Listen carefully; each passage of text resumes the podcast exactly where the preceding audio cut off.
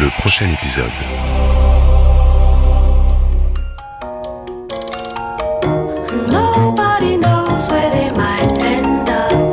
Bonjour à tous, aujourd'hui dans le prochain épisode, je vous parle du soin dans les séries télévisées. Les séries médicales ont toujours été très populaires à la télévision depuis ses premières heures. En France, Jannick Aimé ou Les Saintes Chéries sont diffusées dans les années 50 et le soap médical américain General Hospital est diffusé quotidiennement depuis 1963. Cette mode n'a depuis jamais décliné, de Grey's Anatomy à Doctor House, en passant par Nurse Jackie et bien sûr Urgence.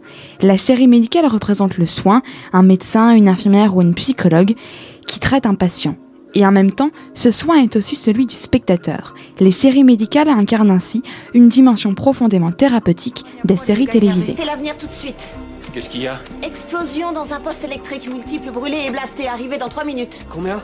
Au moins 8. Johnny, videz les salles de réa. Jerry, que la banque du sang nous envoie du Oneg et Down. Vérifie qu'on a assez de morphine et de perfuseur rapide. Youpi, trop cool Tu veux être médecin urgentiste C'est là qu'on s'amuse.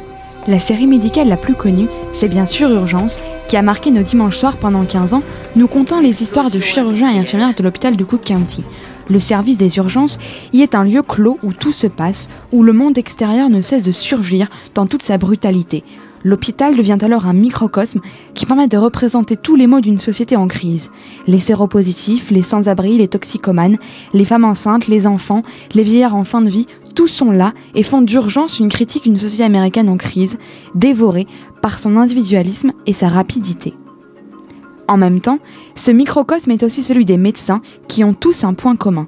Carter, Abby, Luca et les autres passent leur vie à sauver celle des autres, tout en étant incapables de sauver la leur.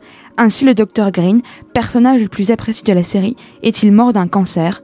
Et le symbole est fort, si les médecins meurent, qui pourra nous guérir du désespoir? What do you think the dream means? Can't you just tell me what the fucking thing means? I mean, you obviously know. Why do we have to go through this exercise every time?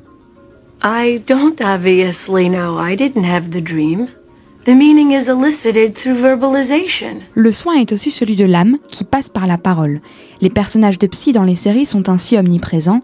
Dans Mon oncle Charlie, Ali McBeal, Curb Your Enthusiasm, Dexter et bien d'autres, les personnages de série, comme nous, seuls ou en couple, Et les séries dont les personnages principaux sont psychiatres ou psychothérapeutes sont également innombrables.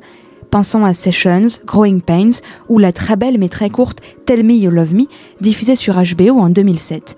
Il semble y avoir quelque chose de symptomatique dans cette multiplication de personnages psy dans les séries, comme une dépression chronique que les séries voudraient à la fois représenter et soigner.